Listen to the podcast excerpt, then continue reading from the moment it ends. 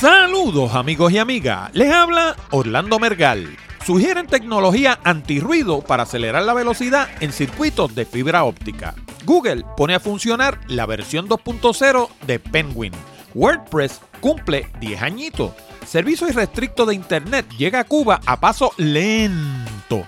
Estadounidenses utilizan sus teléfonos inteligentes durante 58 minutos al día. Y las ventas de tabletas eclipsarán las de PC en el 2015. De todo esto y mucho más hablamos en la siguiente edición de Hablando de Tecnología con Orlando Mergal.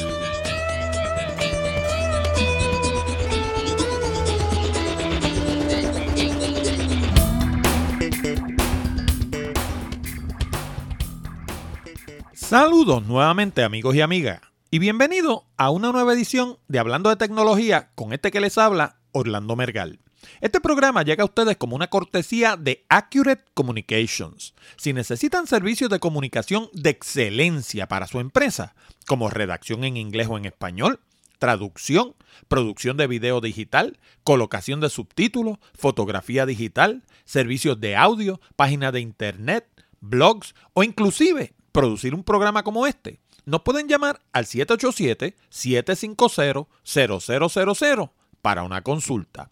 Además, y esto es algo que en honor a la verdad no he mencionado mucho, cada uno de nuestros programas tiene un pequeño botón justo debajo del título que dice Share Save, que te permite compartir el programa con tus amigos, familiares y relacionados de negocio. Si piensas que nuestro material es bueno y que le podría resultar interesante a otras personas, dale share y ayúdanos a multiplicar la audiencia de Hablando de Tecnología. Y ahora vamos a las noticias más destacadas de la semana. Bueno, y aquellos de ustedes que hayan utilizado audífonos con tecnología antirruido habrán notado lo efectivos que son. Pero ¿se han preguntado alguna vez cómo funcionan? Pues la teoría que hay detrás es bastante elemental. Sencillamente utilizan un pequeño micrófono que detecta el ruido ambiental y tienen un circuito interno que invierte la onda sinusoidal y la une con la señal principal. En otras palabras, producen un tipo de ruido que es exactamente el inverso eléctrico de la señal original y por lo tanto cancelan el ruido original. Pues ahora, investigadores de los laboratorios Bell están aplicando esa misma teoría para acelerar la velocidad de transmisión a través de fibra óptica a niveles que exceden los límites establecidos por el límite de no linearidad de Kerr que no es otra cosa que una fórmula matemática que establece el máximo teórico posible de información que puede pasar a través de una fibra óptica. La nueva tecnología se conoce como conjugación de fase y está siendo desarrollada por un equipo de científicos dirigidos por el señor Xian Liu. Y me refiero al señor Liu como señor, no como una falta de respeto, sino porque la noticia no especifica su título. Utilizando esta tecnología, los científicos de Bell fueron capaces de enviar una señal de 400 gigabits por segundo a través de una fibra de 12.800 kilómetros de extensión. Para que tengan una idea de la magnitud de este logro, la fibra más veloz hoy en día para uso comercial es la de Google y ofrece un máximo de velocidad de 1 gigabit por segundo. Además, la distancia a través de la cual los científicos de Liu enviaron su señal trasciende la de la fibra submarina más larga del mundo. Al sobreimponer las dos ondas en el receptor, eliminamos el ruido y la distorsión como por arte de magia, y la velocidad de transmisión aumenta significativamente, dijo Liu. Y lo curioso es que el concepto es relativamente sencillo. Liu terminó diciendo que no sabe cómo a nadie se le había ocurrido esta idea anteriormente. Y este pasado fin de semana, la gente de Google puso a funcionar la versión 2.0 de su algoritmo llamado Penguin. A pesar de que en mi blog Picadillo escribí una entrada detallada sobre los aspectos negativos y positivos de este nuevo cambio, claro, negativos o positivos, dependiendo de a quién le pregunten, ¿verdad? Quise hablar un poco del asunto porque afirma lo que he venido diciendo por años. La clave para una presencia positiva en la Internet es producir contenido fresco y relevante. Y esta vez lo dijo de su propia boca Matt Cotts, uno de los ingenieros de software a cargo de Search Engine Optimization con Google. Los que quieran leer la entrada y ver el video pueden visitar www.picadilloblog.com. Ahora, Cox menciona cinco cosas en las que el nuevo cambio al algoritmo va a enfatizar. Primero, el pago por enlace no va a dar resultado. Y lo peor del caso es que van a penalizar tanto al que los compre como al que los venda. Segundo, los sitios que hayan resultado penalizados por Panda y por la versión original de Penguin y hayan demostrado un interés genuino en corregir su comportamiento, van a poder recuperar su buen standing. Tercero, los sitios que se dediquen a la distribución de spam van a ser penalizados severamente. Cuarto, los sitios que hayan sido hackeados o que se dediquen a la distribución de malware van a ser removidos de la lista de los SERPs y el proceso para su reincorporación va a ser sumamente riguroso. Y por último, el contenido de calidad va a continuar siendo premiado. Algo que me llamó mucho la atención es que el señor Cox afirma que Google va a seguir apretándole el guante a aquellos que se empeñen en tratar de engañar al sistema, pero a la vez va a hacer todo lo que esté a su alcance para cooperar con aquellos que producimos contenido fresco y relevante. Esto es especialmente importante a la luz de los estudios más recientes que demuestran que la publicidad online continúa perdiendo efectividad, si es que alguna vez la tuvo. Ahora, ¿qué significa todo esto mirando al futuro? Significa que aquellos que quieran sobrevivir en la Internet moderna van a tener que convertirse en productores de contenido o contratar los servicios de un productor de contenido. ¿Y por qué? Pues porque Google y los demás motores de búsqueda, que en mayor o menor grado le siguen los pasos, se han propuesto limpiar la Internet y convertirla en lo que en realidad debió haber sido siempre, un depósito mundial de información y de ideas. Uno de los retos de hacer un programa como este es asegurar la participación de la audiencia. Por eso, en Hablando de Tecnología, queremos conocer tus ideas, opiniones y preguntas. Para eso hemos provisto dos mecanismos. Primero, puedes enviar tus ideas, sugerencias o preguntas a nuestro correo electrónico contacto hablando de tecnología.com. Pero si lo prefieres, puedes llamar al 787-664-7494, extensión 086 y dejarnos un mensaje grabado que se escuchará durante el programa. Bueno, y WordPress, la plataforma para la creación de blogs y páginas de Internet más popular del mundo, acaba de cumplir sus primeros 10 añitos. De primera instancia, parecería poco, pero cuando pensamos que la Internet entera apenas acaba de cumplir los 30 ahora en Navidades, 10 años resulta una cantidad significativa. Pero veamos otros datos interesantes sobre WordPress que quizás tú no conozcas. 18% de las páginas que existen en la Internet, incluyendo la de Hablando de Tecnología, mi blog Picadillo y varias otras de las páginas que he hecho para mis clientes, funcionan a base de WordPress. Para que tengas una idea, eso equivale a sobre 70 millones de sitios. Y no son sitios cualquiera. Vamos a ver cuáles son algunos de ellos. The New York Times, CNN, Forbes, Reuters, Mashable, Rolling Stone, Jay-Z, All Things D, GigaOM, TechCrunch, General Motors, UPS, eBay, Sony, Volkswagen y muchísimas más. WordPress fue creado por Matt Mullenweg y Mike Little y funciona a base de un modelo de open source. Eso quiere decir que cualquiera puede utilizar WordPress completamente gratis. El modelo open source se nutre del conocimiento agregado de millones de desarrolladores alrededor del planeta, quienes aportan sus creaciones para el mejoramiento de toda la comunidad. Lo único que se pide de los usuarios de WordPress es que hagan lo mismo. Por ejemplo, yo he traducido varios plugins de WordPress al español y he colocado mis traducciones en el repository de WordPress para que cualquiera las pueda usar.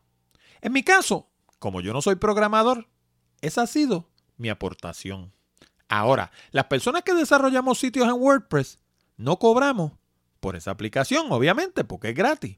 Lo que cobramos es por nuestro conocimiento. Como cualquier otra plataforma, WordPress tiene una curva de aprendizaje y para considerarse un experto hay que dedicarle años. Para que tengan una idea, mi primera experiencia con WordPress fue con mi blog Picadillo y eso fue hace casi cinco años. En ese momento yo venía de haber diseñado páginas en HTML. Por su parte, WordPress también era mucho más primitivo. Hoy en día, WordPress es una aplicación sumamente sofisticada y segura, con la que se puede hacer prácticamente cualquier cosa. Eso es bueno y es malo. Es bueno por el poder que nos brinda, pero es malo cuando ese poder cae en manos de gente que no lo sabe usar. Como sabemos, la buena comunicación consiste en llevar nuestro mensaje de la manera más diáfana e ininterrumpida posible. Así que, hasta en el caso de WordPress, pueden haber aquellos que mal utilicen la herramienta. Oiga, y según la agencia Reuters, el pueblo cubano va a comenzar a tener acceso irrestricto a la Internet a través de 118 establecimientos distribuidos a lo largo de la isla. Hace algunos meses hablamos en Hablando de Tecnología sobre la manera en que la isla iba a comenzar a recibir un servicio de Internet mucho más rápido a través de una fibra óptica procedente de Venezuela.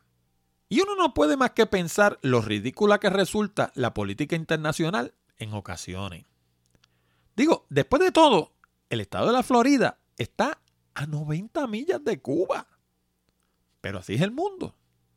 Los establecimientos en cuestión son las oficinas de ETEXA, o como le llama la agencia Reuters, el monopolio cubano de telecomunicaciones, tú. Qué fin es la propaganda, ¿verdad?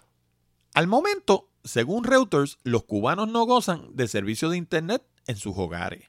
Pero según una bloguera cubana residente en la isla, este podría ser un paso inicial en esa dirección.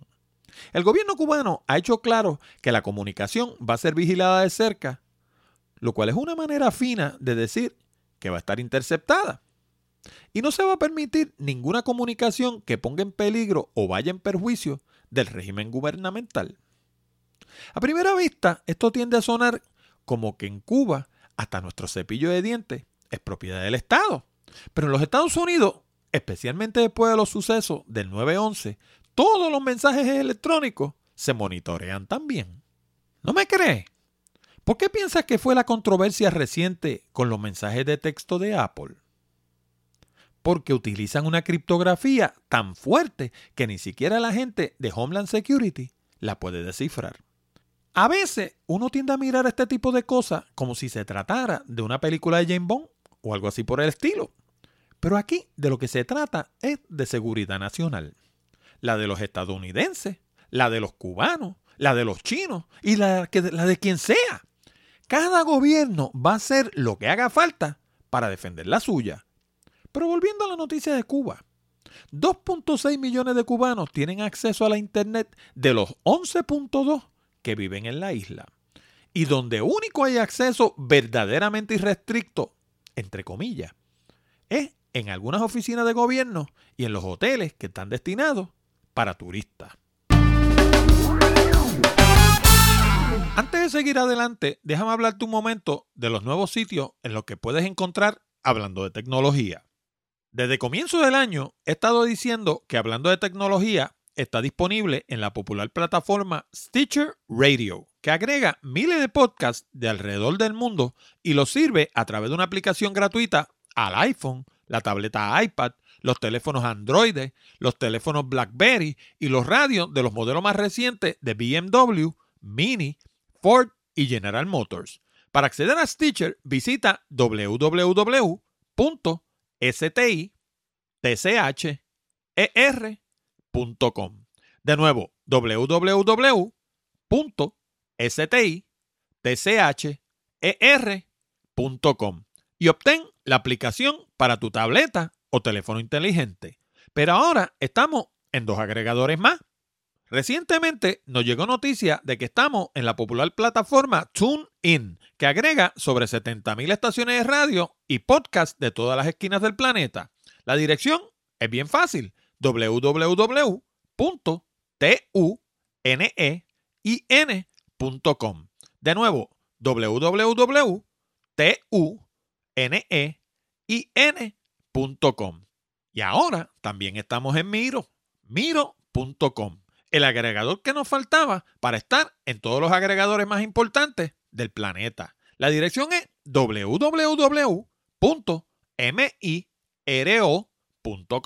De nuevo, www.miro.com. Ahora sí que tienes muchas más opciones para escuchar hablando de tecnología. Y siguiendo con la onda de las comunicaciones, un estudio realizado por la prestigiosa firma de mercadeo Experian encontró que el estadounidense promedio utiliza su teléfono inteligente durante 58 minutos al día. Y eso que los estadounidenses tienden a ser mucho más escuetos que el latino. Sería bueno hacer un estudio así en Puerto Rico. Estoy seguro de que los números y los porcientos serían muy distintos. Pero volviendo a la noticia de Experian, según el estudio, esa hora de consumo diario se distribuye de la siguiente forma. 26% del tiempo lo pasan hablando. Sí, hablando. Después de todo, se trata de un teléfono, ¿no? 20% lo pasan texteando. Cuando yo comencé a usar computadora, para allá para cuando Jobs y Wozniak inventaron la Mac, la gente desarrollaba problemas con el túnel carpal de tanto escribir en un teclado. Me pregunto si habrá algún tipo de síndrome similar hoy en día que le suceda a la gente que se pasan la vida texteando. Algún tipo de atrofia en los pulgares tiene que haber. No sé. 16% lo pasan en las redes sociales. Fíjate, yo hubiera pensado que sería más. De hecho, yo me atrevo a apostar que en Puerto Rico sería muchísimo más. 14% lo pasan visitando sitios en la internet. Este dato es importante para aquellos que insisten en que el mercado del futuro va a ser móvil. Un por ciento así de bajo lo que demuestra es que la gente todavía prefiere sus computadoras para explorar la Internet. Claro, al pensar en computadoras hay que tomar en cuenta el creciente número de tabletas. Pero lo que demuestra este porcentaje tan bajo es que la gente todavía prefiere una pantalla más grande para explorar la Internet. 9% del tiempo lo pasan enviando correos electrónicos. De nuevo, el hecho de que este por ciento sea tan bajo me hace pensar que la gente prefiere escribir en un teclado de verdad. Claro, si se trata de un mensaje breve, lo van a enviar desde sus teléfonos, pero les resulta mucho más cómodo escribir sus mensajes largos desde sus computadores regulares. Y por último, un dato curioso fue que en promedio los usuarios del iPhone de Apple utilizan sus aparatos durante una hora con 15 minutos, mientras los usuarios de Android solo los utilizan durante 49 minutos. Este dato de lo que habla es de usability del iPhone al compararlo con el del Android promedio. Puesto en palabras sencillas, los usuarios del iPhone disfrutan más al utilizar sus aparatos, por lo tanto los usan durante más tiempo. En este momento me gustaría hacer una pequeña pausa para recordarte algo bien importante. Hablando de tecnología, solo se transmite a través de la Internet, así que tu opinión es importante. Si te gusta este programa y quieres que continúe, visita nuestra página en iTunes y añade tus comentarios en la sección de Rate This Podcast. Es bien fácil. Una vez estés en la aplicación de iTunes, todo lo que tienes que hacer es darle clic al botón que lee Podcast, escribir hablando de tecnología en la ventanilla de búsqueda que va a aparecer en la esquina superior derecha, hacer clic donde lee Rate This Podcast y escribir tu comentario. Si eres de las personas que escuchan el programa directamente en la página www.hablandodetecnología.com, todo lo que tienes que hacer es darle clic al botón que lee suscríbete en iTunes y te va a llevar al mismo sitio. Recuerda, tu recomendación es importante. Y para terminar, según una noticia de Bloomberg News, las ventas de tableta eclipsarán las de PC en el año 2015. Eso es ya mismo. Y esta no es ni remotamente una noticia nueva. De hecho, Steve Jobs, el fenecido presidente y cofundador de Apple, dijo que en el futuro las computadoras iban a ser como los camiones.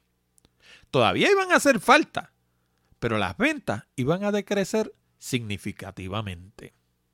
Y yo me puse a pensar sobre esto y me vino a la mente lo siguiente. El pasado 21 de marzo del 2013, yo escribí una entrada para mi blog Picadillo que titulé Soy del 1%, en la que hablaba del porciento de gente que según la enciclopedia online Wikipedia produce contenido fresco y relevante para la Internet. Según Wikipedia, 90% de la gente visita la Internet solo para consumir contenido. 9% interactúa con ese contenido y solamente el 1% de los que utilizamos la Internet producimos contenido. Ahora, si las tabletas son especialmente útiles para consumir contenido y las PC son mejores para producirlo, los porcientos lo que nos dicen es que la mayoría de la gente va a comprar tableta. Si le sumamos a esto el efecto de Windows 8 que mencionamos en el programa 0052, que ha servido para ponerle el freno abruptamente a las ventas de PC, vamos a entender mejor por qué los fabricantes como Dell, Lenovo y Hewlett Packard están tan preocupados. Curiosamente, el único fabricante de computadoras que está aumentando sus ventas es Apple. Y según los expertos, esto se debe a la simbiosis que existe entre sus distintos dispositivos. Bueno amigos y amigas, con esto llegamos al final de esta edición de Hablando de Tecnología con este que les habla Orlando Mergal. Les recordamos que pueden enviar sus preguntas, comentarios y sugerencias a la dirección de correo electrónico contacto arroba hablando de tecnología.com o llamar al 787-664-7494, extensión 086 y dejarnos un mensaje grabado. También les recuerdo que si desean mejorar su redacción y progresar más rápidamente en el ámbito profesional, les sugiero nuestro curso online titulado Redacción Eficaz. Con este programa de casi dos horas de duración en español, aprenderán todo lo que necesitan saber para escribir todo tipo de documentos comerciales y sobre todas las cosas, lograr el resultado. También es un excelente recurso si piensan comenzar su propio blog. Además, les recuerdo que si de verdad quieren aprender a hacer presentaciones que logren su propósito, y no solo aprender a hacer transparencia de PowerPoint, les recomiendo nuestro curso titulado Presentaciones Efectivas. Con este curso online de casi dos horas de duración en español, aprenderán todo lo que necesitan saber para convertirse en la estrella de su compañía. Ambos cursos están disponibles en el mismo lugar, www.aprendansucasa.com. Les habló Orlando Mergal. Con esto nos despedimos hasta la próxima semana cuando discutiremos más temas interesantes del mundo de la tecnología. Hasta la próxima amigos.